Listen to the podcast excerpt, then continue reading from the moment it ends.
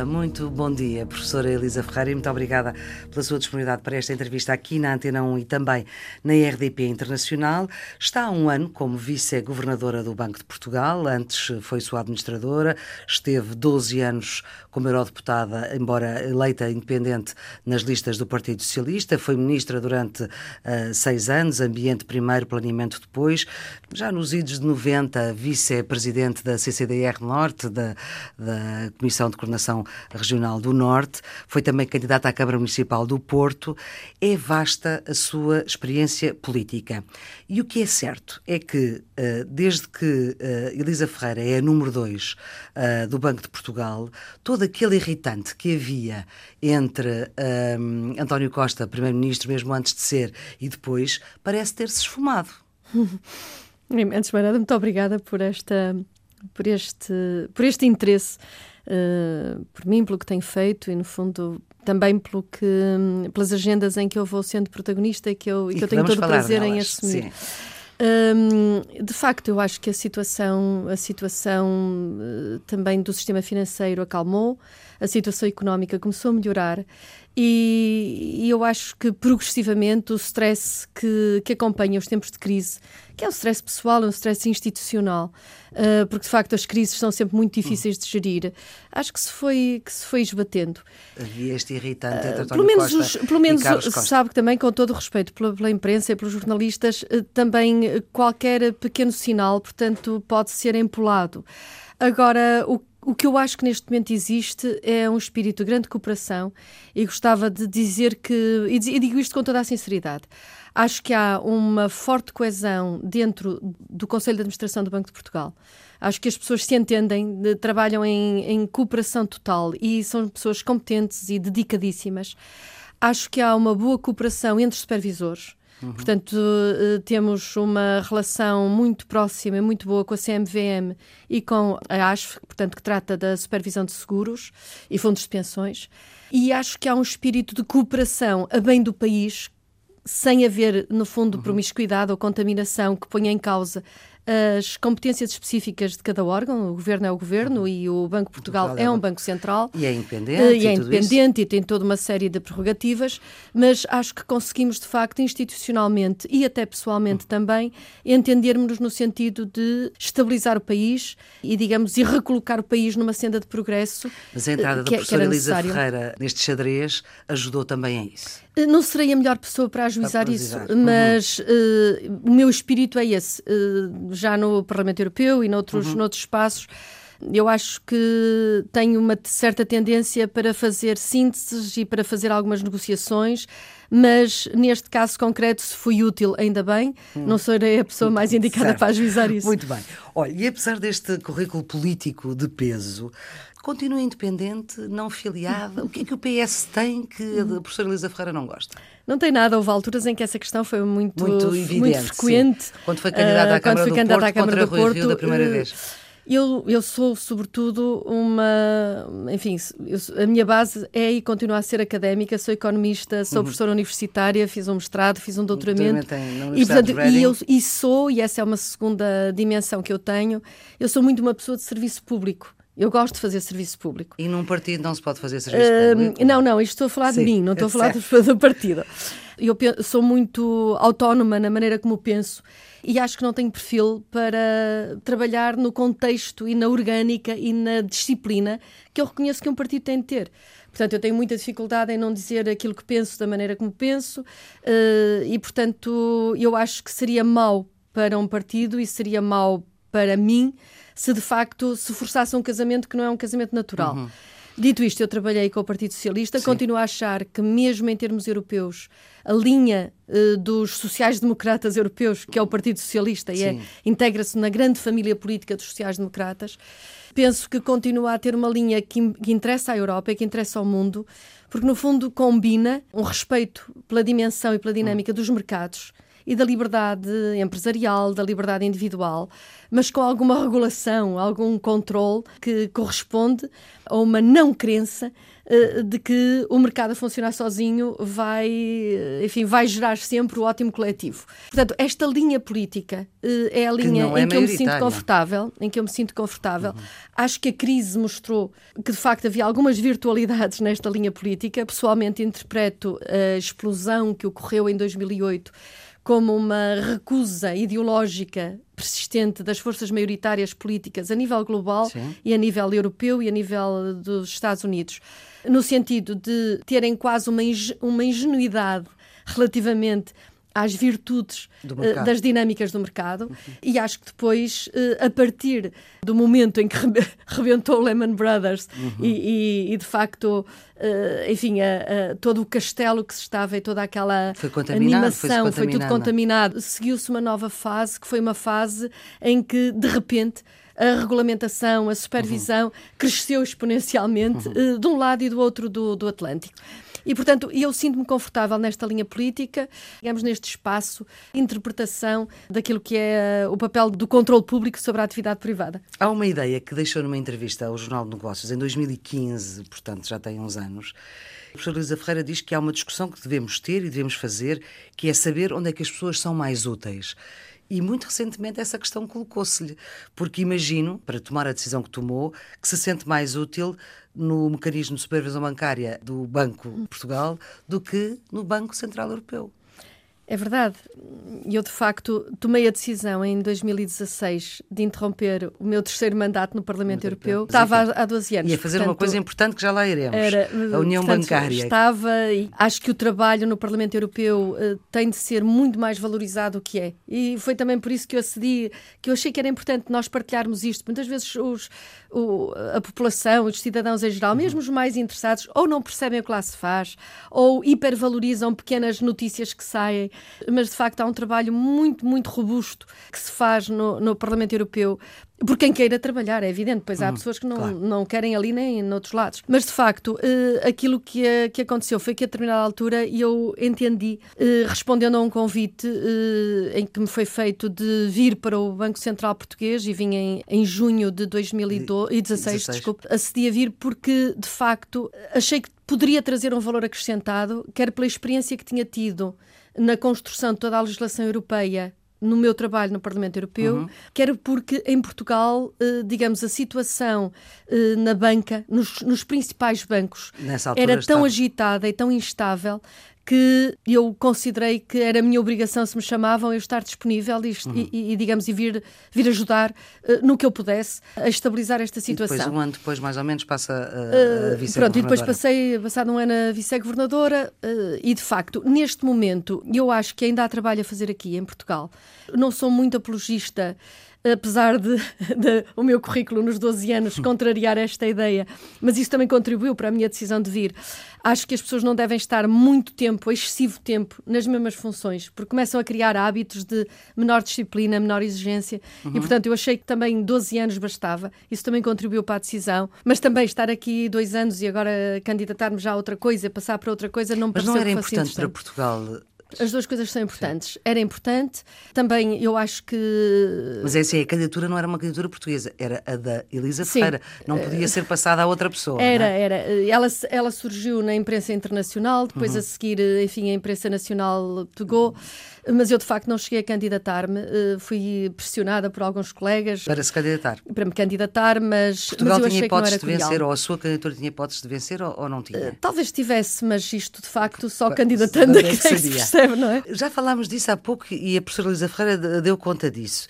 Quando tomou posse, defendeu que era preciso a necessidade de defesa do interesse nacional, evidentemente, mas que ela fosse combinada com uh, uma forma de maximizar toda a influência portuguesa possível uh, entre os vários atores, em particular Governo, Banco de Portugal, Assembleia da República, Parlamento Europeu. E eu pergunto-lhe se, passado um ano, se conseguiu de facto uh, maximizar essa essa rede de influências. Eu, eu, eu agradeço o facto de ter ido pescar esse, essa ideia, porque Eu acho que há, que há, que há duas, dois conceitos que, por vezes, são genericamente e acriticamente, digamos assim, uh, aceitos em Portugal e que, não sendo muito racionais nem muito testados, acabam por uh, ficar imbuídos na postura das pessoas. É, um deles é uh, Portugal é muito pequenino e não conta nada em termos europeus, não vale a pena fazer nada porque não temos influência.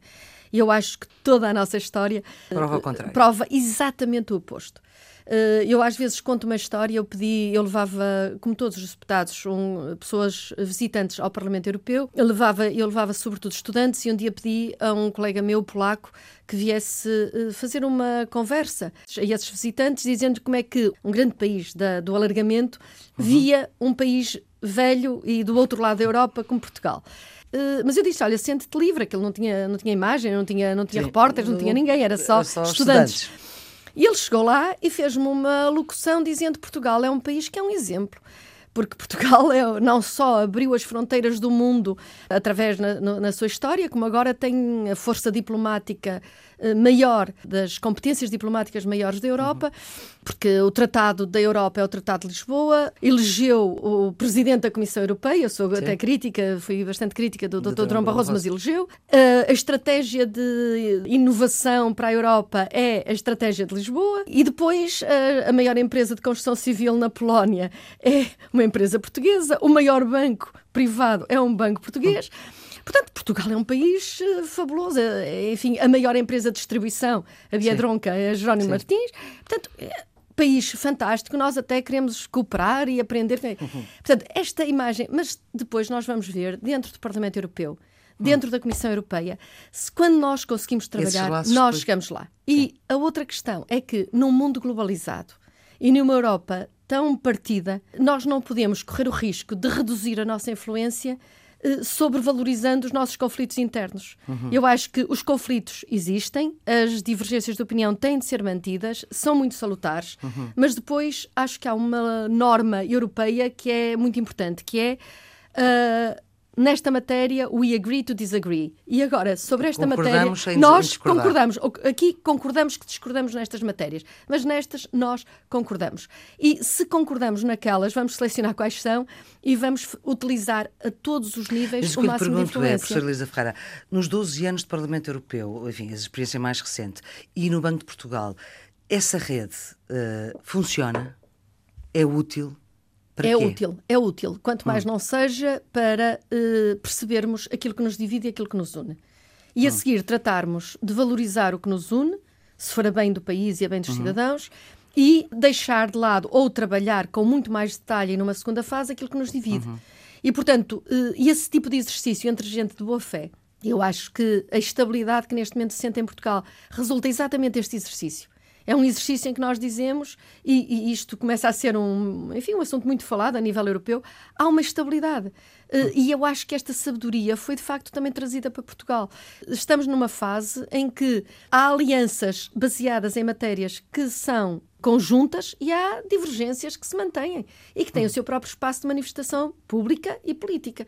Mas uh, estarmos a hipervalorizar as divergências e não conseguirmos, no meio das diferenças, hum. encontrar alguns interesses que nós neste momento temos de ser capazes de defender a nível europeu e a nível internacional, eu acho que é, uhum. é, não é inteligente. Estamos a falar com Elisa Ferreira, é vice-governadora do Banco de Portugal. Já iremos em detalhe às áreas da atuação. Elisa Ferreira, que foi uma das obreiras da União Bancária, que, segundo as suas próprias palavras, ainda está por completar, mas, eh, aliás, já falámos disso há, há pouco. Estamos 10 anos passados da, da maior crise do século, eh, que começou com a queda de um banco que não foi resgatado, que foi eh, deixado falir, uma crise que contagiou e contaminou países como mais débeis aí, uh, como Portugal, apesar dessas, uh, dessas forças.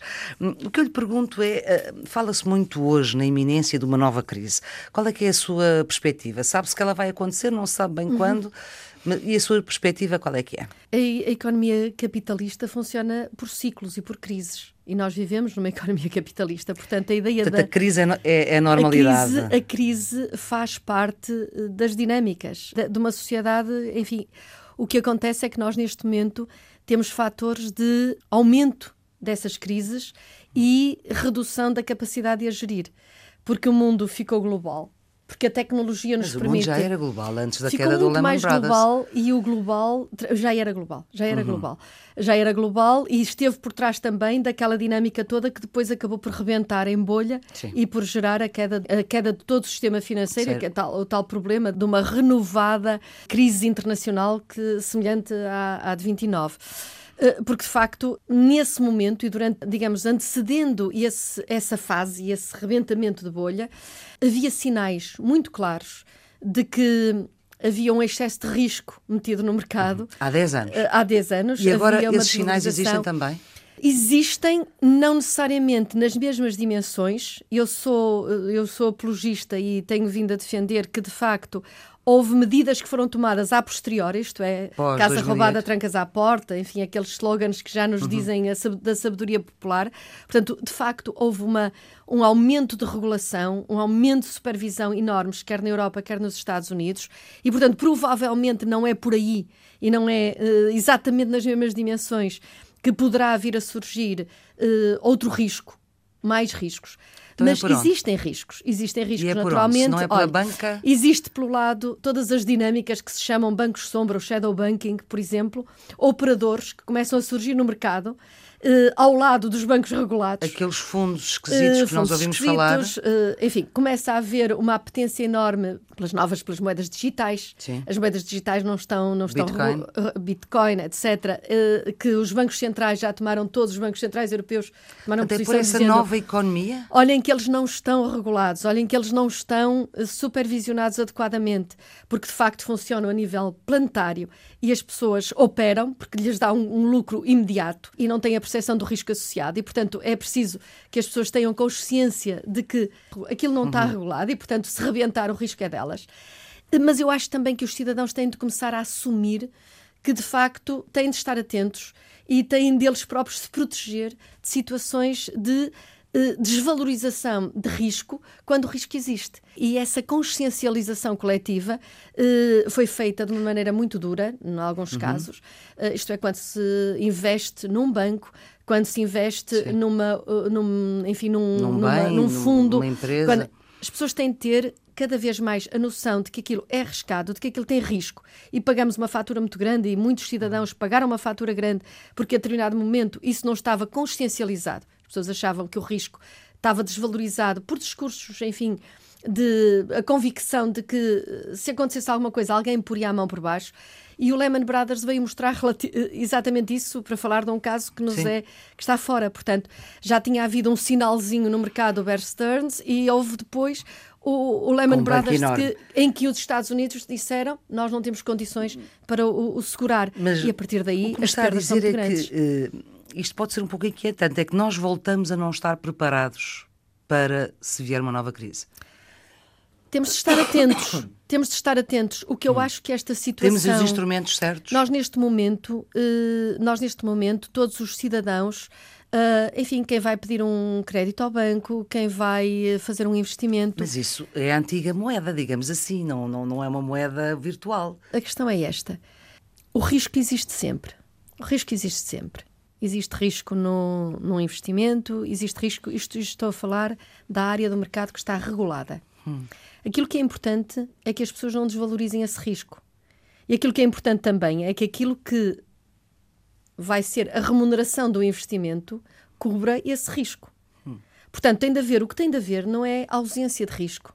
Tem de haver uma consciência de que de qual é efetivamente a dimensão do risco e qual é o, o, digamos a cobertura desse risco, a, com- a recompensa por esse risco que cada cidadão requer. E isso é uma análise individual. Isto é, se uma pessoa é acionista ou compra ações de uma determinada empresa, tem de conhecer suficientemente a empresa e interessar-se suficientemente pela empresa e pela gestão dessa empresa e pelo modo como ela funciona, para que de facto o risco implícito na perda daquele capital, digamos, tenha pelo outro lado uma probabilidade de recompensa que seja eh, que- que mais do que cubra esse risco. Mas não este seria equilíbrio legi- tem de existir sempre. Mas não seria legítimo por parte dos cidadãos hum, acharem que, com aquilo que se passou na crise de 2008, que os mercados tivessem hum, aprendido, que os políticos tivessem aprendido para evitar uh, crises semelhantes. Não há Isto não há legitimidade de pensar isto. O cidadão não pode pensar isto. Uh, eu penso que não. Eu penso que não, porque não, isso corresponde a uma desresponsabilização. Eu não estou a dizer que uh, os governos, os supervisores, uhum. não estejam atentos, estão atentos. Mas uh, deixe-me dar-lhe um exemplo. Uh, num banco, um banco é uma grande instituição. Não é a mesma coisa haver uma falência, como se viu. Não é a mesma coisa haver uma falência numa, numa empresa que repara automóveis ou que fabrica um, ou que fabrica um, enfim, um produto alimentar, uh, é uma, se houver uma falência, quem é, que, quem é que perde o dinheiro? Perdem os seus acionistas e provavelmente Sim. alguns fornecedores que sejam apanhados na, naquele momento. No caso de um banco, se um banco tiver um perdem problema os banqueiros destes, e os perdem, perdem os acionistas do banco, quem uhum. tem ações do banco, uhum. mas a seguir podem perder também quem emprestou dinheiro ao banco. Sim. E até agora não houve, e esperemos que nunca haja, uma perda para os próprios depositantes do banco. Porque, de facto. Há, há os lesados do Banif, há os Sim, mas não são depositantes. Não Sim. são depositantes. Não são pessoas que puseram lá os depósitos. E essa é uma questão muito importante. É que hum. não se fez o chamado bail-in de, de, depósitos. Uhum. Portanto, há, mas há uma hierarquia. Porque, de facto, se um banco uh, entra numa situação de, de, de, de insuficiência, digamos Sim. assim, uh, digamos, alguém tem de pagar. E o que aconteceu nesta crise e o que se mudou em termos de legislação foi que, enquanto antes do Lehman Brothers e na Europa, antes daquilo que é um, enfim, é um, uma palavra que se diz, mas toda a gente a usa, mais vale dizer BRRD, a BRRD, que é, no fundo, uma diretiva europeia que fez uma mudança fundamental. Isto é, quando um banco entra em processo de insuficiência, os primeiros não, não é possível que sejam os contribuintes a ir segurar o banco. Sim. Isto é, as primeiras perdas e grande parte das perdas tem têm ser... de ser internalizadas no banco. Isto é, quem tem de pagar, quem tem de perder, tem de ser segundo uma hierarquia. Uhum. Primeiro os acionistas, depois já há uma hierarquia muito clara, é muito Sim. detalhada, depois quem emprestou dinheiro ao banco uhum. e depois no fim, no fim, eh, que se procura que nunca aconteça, os depositantes não protegidos, porque depois há os depositantes protegidos que estão garantidos até 100 mil. Estado até 100 mil. Portanto, eh, isto é a estrutura, daí que seja tão importante que de facto eh, as pessoas se interessem por quem, quem é a administração. E aí, por exemplo, a legislação mudou radicalmente Hum. a administração dos bancos era, era considerada, enfim, pessoas de bem. Uh, pessoas que fossem, enfim, aceites socialmente como pessoas idóneas. Neste momento, o conceito de idoneidade está recheado de exigências que às vezes até são mal entendidas, hum. mas são necessárias, a meu ver. Porque, no fundo, um negócio bancário é um negócio que está que tão, é tão complicado, que, tão que... complicado, e, e, são os bancos, eh, são os supervisores, no fundo. Sim. Neste caso, em Portugal, a supervisão está dentro do Banco Central e é uma é competência que eh, é o portfólio que eu neste momento tenho. Mas há, de facto, um escrutínio tão grande que às vezes as pessoas uh, hum. têm, até se sentem mal e dizem ah, que, que exigentes, que burocratas, etc. Porquê? Porque de facto, é preciso não só ser idóneo, obviamente, mas ter experiência, ter conhecimento da legislação bancária, ter conhecimento do negócio uhum. bancário, porque a responsabilidade é enorme. Uma das coisas que li a professora uh, Elisa Ferreira defender foi que em próximas crises não seja preciso, crises europeias, uh, não seja preciso a intervenção do FMI. Sim, eu acho que nós Isso. temos, temos obrigação, uh, enfim, nós, nós... A Europa tem de ser autossuficiente para... Uh... E eu acho que durante a, durante, as, durante a crise nós percebemos as fragilidades da supervisão a nível global e às vezes em Portugal sobrepenaliza-se o que se passou em Portugal porque não se teve a noção da dimensão da crise a nível internacional. Uh, os dados do FMI, porque falou no FMI, os dados do FMI mostram que só em intervenções na banca hum. digamos, que foram necessárias de dinheiros dos, dos, dos contribuintes, uh, investiu-se logo em intervenções 6,5% do PIB dos Estados Unidos. Já imaginou o que é que isto é?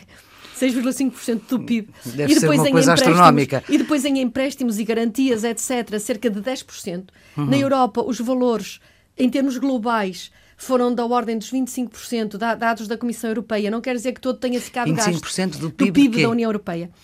É brutal, em também. empréstimos, em concessões, em várias. Muito deste dinheiro depois foi recuperado em fases subsequentes. Por exemplo, os investimentos, muitos dos investimentos dos uhum. Estados Unidos depois foram recuperados, mas estavam ali disponíveis. Mas uma das, uma das dimensões que a, que a crise uh, trouxe à luz foi, uh, de facto, o, a fragilidade uh, que havia ao nível de uma supervisão, ao nível da regulamentação uhum. bancária. Portanto, não havia instrumentos. Uhum. Podia-se dizer, percebia-se as crises, mas não se pode intervir se não se tiver uma base legal. Estamos a falar no, no, geral. E Portugal? Portugal, Portugal hoje. Também, Portugal não, mas Portugal momento... hoje uh, continuamos com o problema da nossa dívida elevada, aliás, que continua a não ir ao encontro das previsões uh, do governo. É uma das previsões que costuma falhar, que é o governo prevê que a dívida é sempre mais baixa do que aquilo que ela é. Há outras que há outras previsões que não falha e até as supera, uh, nomeadamente as relacionadas com o déficit, mas com a dívida Portugal continua a ter uma dívida maior do que aquela que quer ter. Olha, o Banco, o Banco de Portugal faz as suas próprias estimativas, como uhum, sabe, publica-as, portanto, uh, aí não há um julgamento, há apenas as suas uhum. próprias estimativas. Uh, as estimativas, por exemplo, sobre a economia portuguesa vão sair agora em outubro, uhum. uh, e aquilo que se nota é, de facto, uma progressiva, um progressivo reconhecimento, nomeadamente por parte das, das agências de rating uh, internacionais uh, relativamente à melhoria da credibilidade uh, das, das finanças públicas portuguesas hum, e da economia da portuguesa. perspectiva, mas ainda da, não da perspectiva. E que tem sido refletida nas melhorias de rating. E as melhorias de rating têm sido também elas muito importantes para reduzir o custo do pagamento da dívida que nós neste momento temos. Uh, e, portanto, isso é um fator muitíssimo importante e que resulta uh, da redução do déficit, enfim, de todo, todo o processo que nós conhecemos e de um relativo crescimento. No que diz respeito ao setor bancário, o rating do país, por muito que, se, que se, enfim, que nós tenhamos uma união bancária, como a hum. União ainda está incompleta e a União Monetária também está incompleta e tem as uhum. suas deficiências, e isto era aquilo, o aspecto que eu há bocado estava a tentar uh, também sublinhar, é que a crise também veio mostrar que a União Monetária, isto é, o euro, Uh, o funcionamento do euro. as coisas não estavam bem. Tinha muitos feitas. buracos uhum. e ainda continua a ter alguns deles. Uhum. E isso é um fator de crise. Assim como uma união bancária incompleta é um fator de crise. Uh, portanto, isto tornou-se muito evidente. Uhum. Pode haver ou não haver agora vontade política na Europa para preencher as lacunas, mas que ainda há lacunas e que as lacunas são um fator de risco muito grande. Isso é verdade, isso é uma questão política, de policy, não politics. Uhum. Mas, de facto, neste contexto, nós também percebemos que os próprios bancos beneficiam eh, quando o rating da República melhora. Sim. Isto porque, eh, de facto, eles têm muitas vezes de ir buscar para robustecer as suas bases de capital, o seu capital, portanto, a sua base uhum. essencial para o seu funcionamento, têm de ir ao mercado. Os bancos portugueses têm ido várias vezes ao mercado e, de facto, os mercados não separam de uma forma tão nítida o banco que opera basicamente num país uhum. das condições da economia desse mesmo país. E, portanto, nós temos sentido também, ao nível dos bancos, o benefício que vem, eh, pelo menos, desse, de, dessa dimensão. Depois, a outra dimensão é a robustez do próprio banco, Sim. e aí tem-se vindo a fazer um progresso razoável e que tem sido Mas refletido na estabilização. Perceber, vejo que eh, não, não, não, não está preocupada, ou pelo menos eh, o facto da dívida portuguesa ser muito elevada uh, não é um fator de risco acrescido? É uma pergunta, uh, essa pergunta eu acho que é melhor colocada, é mais bem respondida se for hum. colocada ao Governo, uh, porque hum. o Governo dar-lhe-á uma resposta coerente relativamente àquilo que, uhum. que, está a fazer. Aquilo que eu lhe posso apenas uh, uh, comunicar uh, ou responder nas funções atuais é dizer-lhe que, no que diz respeito a, a estes elementos que são importantes eh, no âmbito da nossa, das nossas competências, eles são, têm vindo a ser progressivamente estabilizados e que há aqui um, um ganho, digamos, há aqui um ganho, como houve uma espiral negativa digamos, de, uhum. da degradação do estado eh, do, enfim, da percepção do país no passado Sim. agora com é a banca, positiva. agora, digamos, progressivamente, eu não posso dizer que seja já uma espiral, enfim, sem riscos, sem risco Sim. não existe, mas que está claramente num sentido de estabilização. Hum, ou pelo menos de estabilização. Sim, sim, de estabilização. Muito bem. Diz que deixou, e vou usar também as suas palavras, diz que deixou o processo da União Bancária a meio, quando deixou o Parlamento Europeu em 2016. E utilizou uma expressão uh, que é, toda a gente vai perceber, que é um bolo meio cozido. e um bolo meio cozido ainda não é bolo. Ora bem, passados dois anos, continuamos com este bolo meio cozido, que é a União Bancária, que ainda não, não tem todos os pilares necessários para que seja eficaz. Pois. Porque só, só tem duas pernas e precisa da terceira. Pronto, eu continuo a achar, ainda tenho dito isso, uh, disse isso ainda numa reunião em Basileia, de onde vim hum, anteontem, portanto não posso, não posso dizer que não, que não digo, porque digo. Hum. Digo, e acho que é preciso que nós tenhamos consciência da, da responsabilidade que assumimos todos coletivamente, uh, enfim, relativamente a um processo que, que se não se concluir, é, é, indigesto. É indigesto, hum. tem riscos. O que é que nós queremos dizer com isto? Enfim, como se sabe, o projeto da, da União Europeia, da União, da União enfim, monetária, portanto, da, da Constituição do euro, veio associado, uh, e eu vou falar de uma forma simples, portanto, perdoem-me os, os, tecnicistas que me estejam a ouvir. Ora bem, não estamos a mas, falar para, uh, enfim, para técnicos. Mas acho que as ideias centrais têm de ser transmitidas e, de facto, nós não, faria, não fazia sentido que num mercado único, com uma moeda única, podendo os bancos operar e investir uh, cruzados, enfim, nas, em todos os países que faziam parte desta, deste grupo, uh, houvesse regra, uma supervisão com regras diferentes para um banco num país, outro banco noutro país, e portanto o que se fez foi dizer, bem, se nós somos uma moeda única e somos um mercado único e se de facto há fluxos de capitais e liberdade de, de investimento, etc., uhum. então nós temos de caminhar para haver uma supervisão única dos bancos, antes de mais nada, haver regras iguais Sim, para, para os todos. bancos da União, da União Bancária uma, e, em princípio... umas regras para os bancos alemães e outras para os outras bancos para os portugueses. E depois interpretadas por um supervisor alemão e outras aqui interpretadas de outra maneira por um supervisor português. Isto idealmente também, e até determinado limiar, eh, mesmo para o mercado único, para o mercado interno. Uh, isto é, para todos os países que fazem parte da União Europeia, uhum. mas por maioria de razão e com muito mais exigência para aqueles que fazem parte da moeda do euro. Uhum. E, portanto, uh, a seguir à crise, uh, esta relação, digamos, de cumplicidade que existiu entre cumplicidade negativa Sim. e entre quem teve de acudir aos bancos foram os Estados individualmente Sim. e nessa sequência eh, houve ali uma contaminação de problemas nos bancos, contabilidade e as finanças públicas, e muitos dos problemas que Sim. nós vivemos resultaram, eh, de facto, deste Portugal ciclo também. Eh, louco e, vicio, e vicioso.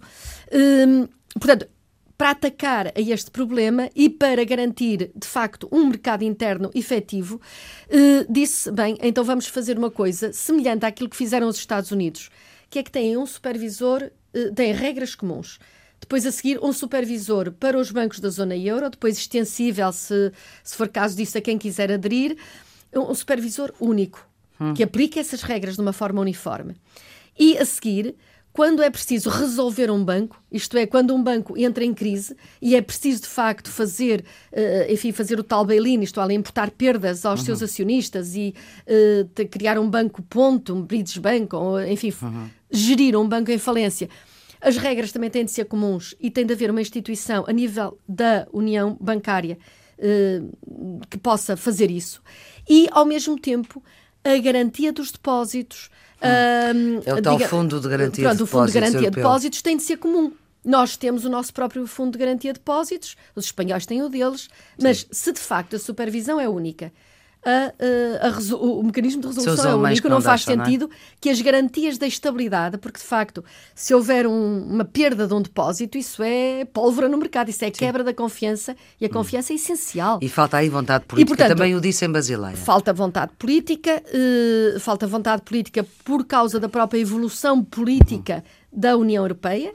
Uh, e, portanto, e, e mesmo da, da construção da zona euro, houve pequenos passos, cada, cada conselho, cada reunião, cada Eurogrupo uh, dá pequenos passos, uh, sobretudo a dois níveis, isto é, esse tal fundo de resolução que é utilizado na resolução dos hum. bancos.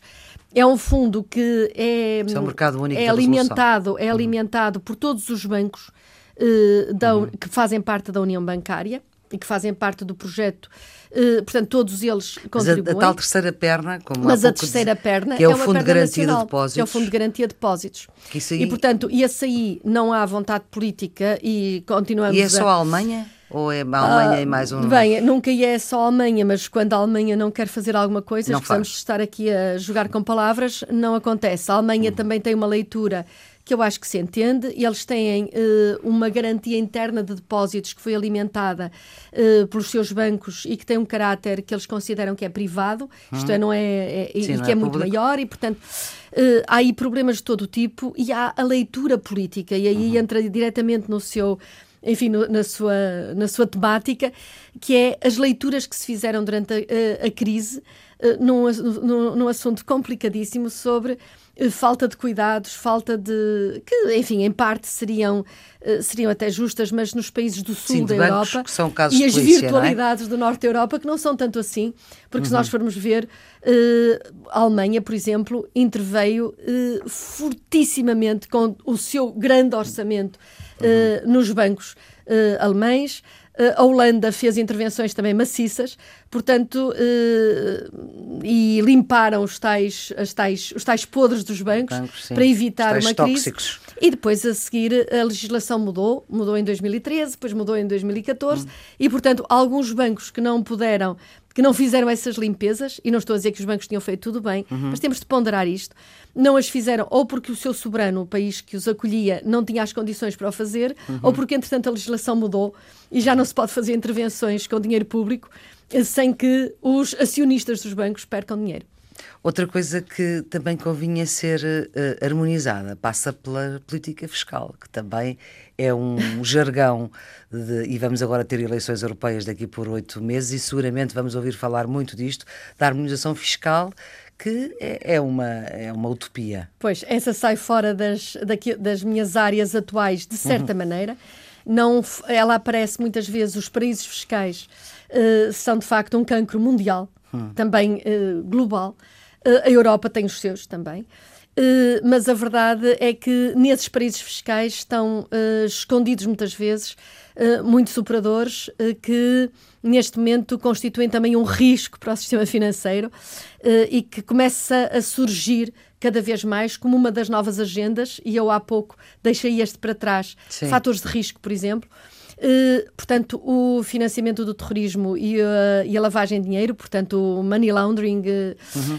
e o é anti-money laundering, começam neste momento a ser fatores de grande instabilidade. Toda a gente sabe que o Deutsche Bank foi acusado pelos americanos de que não tinha processos suficientemente claros e, portanto, apanhou uma multa muito grande.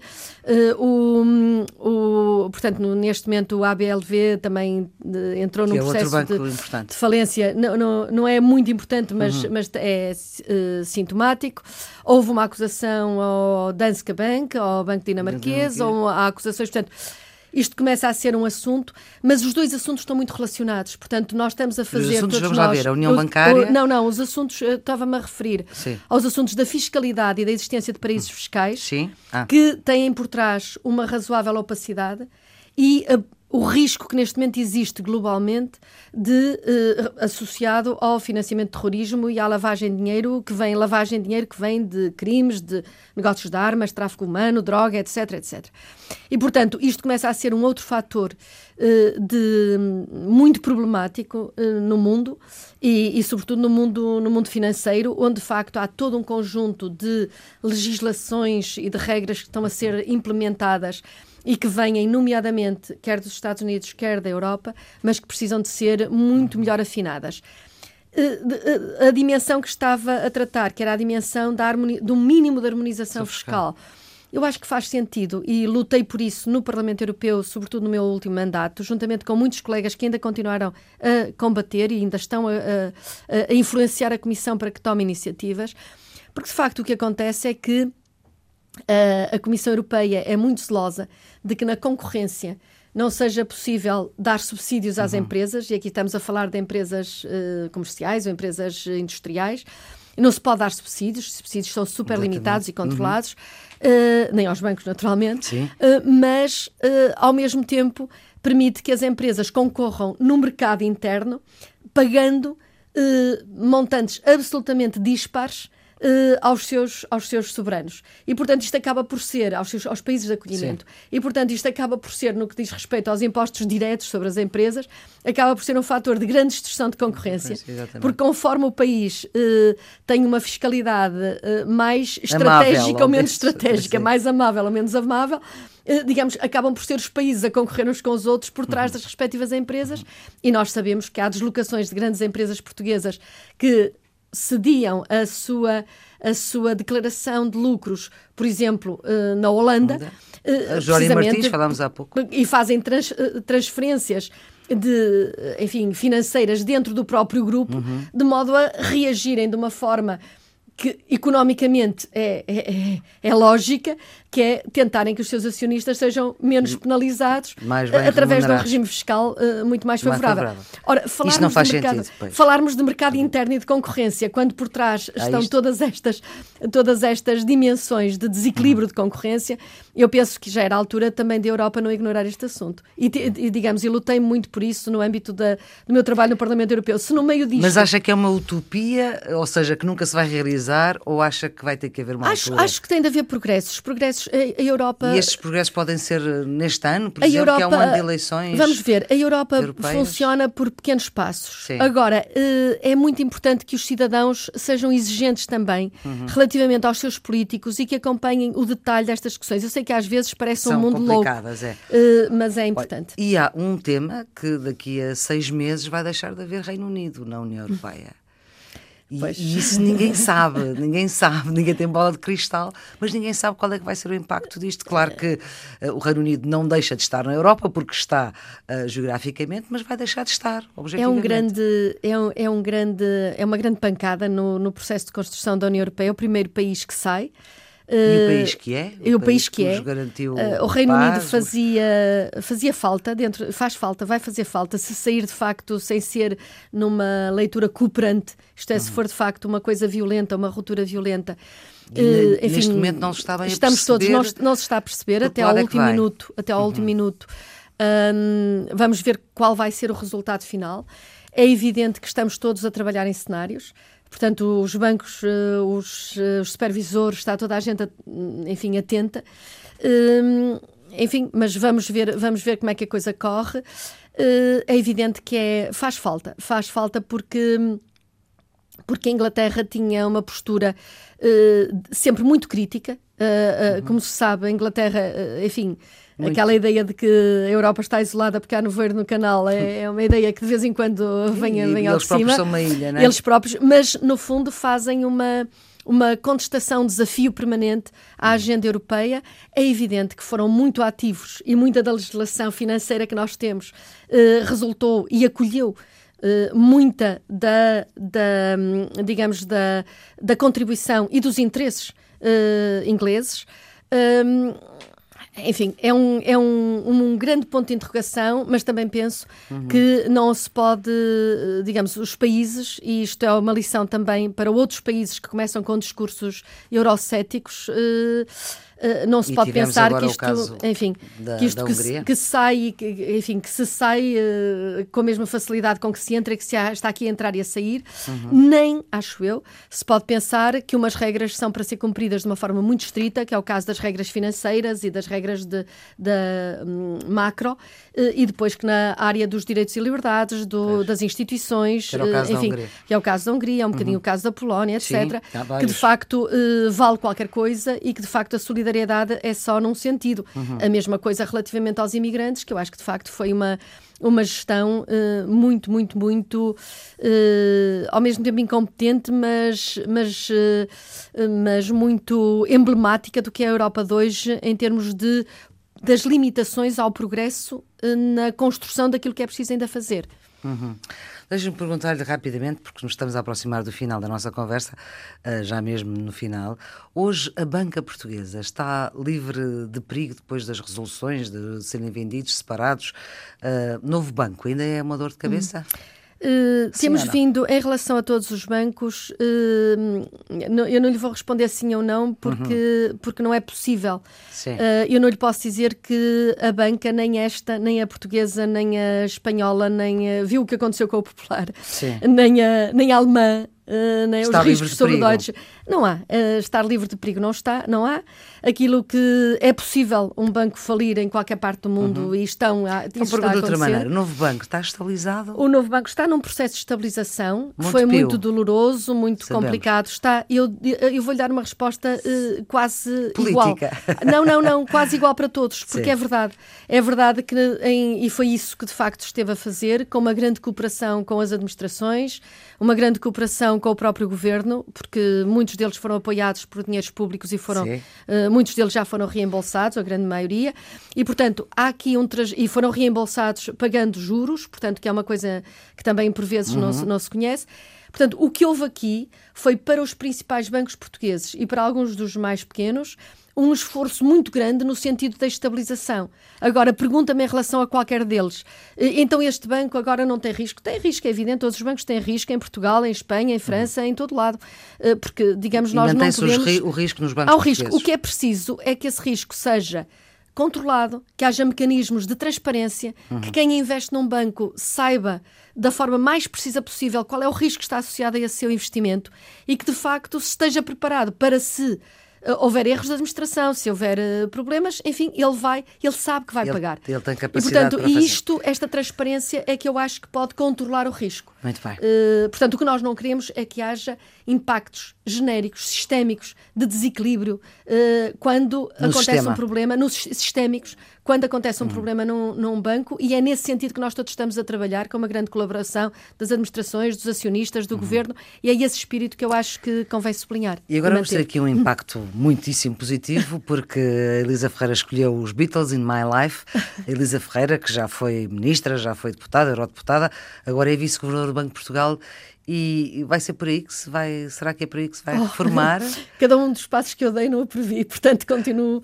O que eu quero é fazer bem aquilo que estou a fazer e, e gostava hum. que no fim eu me sentisse uh, confortável comigo mesma relativamente à contribuição que dei, que é sempre pequena, porque, porque temos, enfim, eh, cada um de nós é, uma, é um parafusinho numa engrenagem muito complexa, mas enfim, que, que tenha havido uma contribuição positiva e que eu me sinta bem Portanto, não própria. me sabe dizer se é no Banco de Portugal que se vai eu vivo, eu, eu vivo tem Tenho, 62 anos, eu, ainda falta um bocadinho. Eu vivo bem comigo e espero continuar a viver, e isso para mim é, é, é estar feliz. Então explique lá, porquê esta escolha in My Life dos Beatles para fechar a nossa Sim, conversa? eu podia ter escolhido, não posso ser que é a música Sim. da minha vida, mas, mas acho que é uma música que hum, acontece com, com essa música um bocadinho aquilo que eh, que me acontece com um livro que eu, que eu gosto muito, que são as Memórias de Adriano, que a gente vai lendo ou vai ouvindo ao longo da vida e, é e ela vai nos estimulando uh, pensamentos diferentes. E eu acho que, de facto, essa música feita por uns jovens, por uns miúdos, uh, na maneira como eles formulam uh, esta ideia de que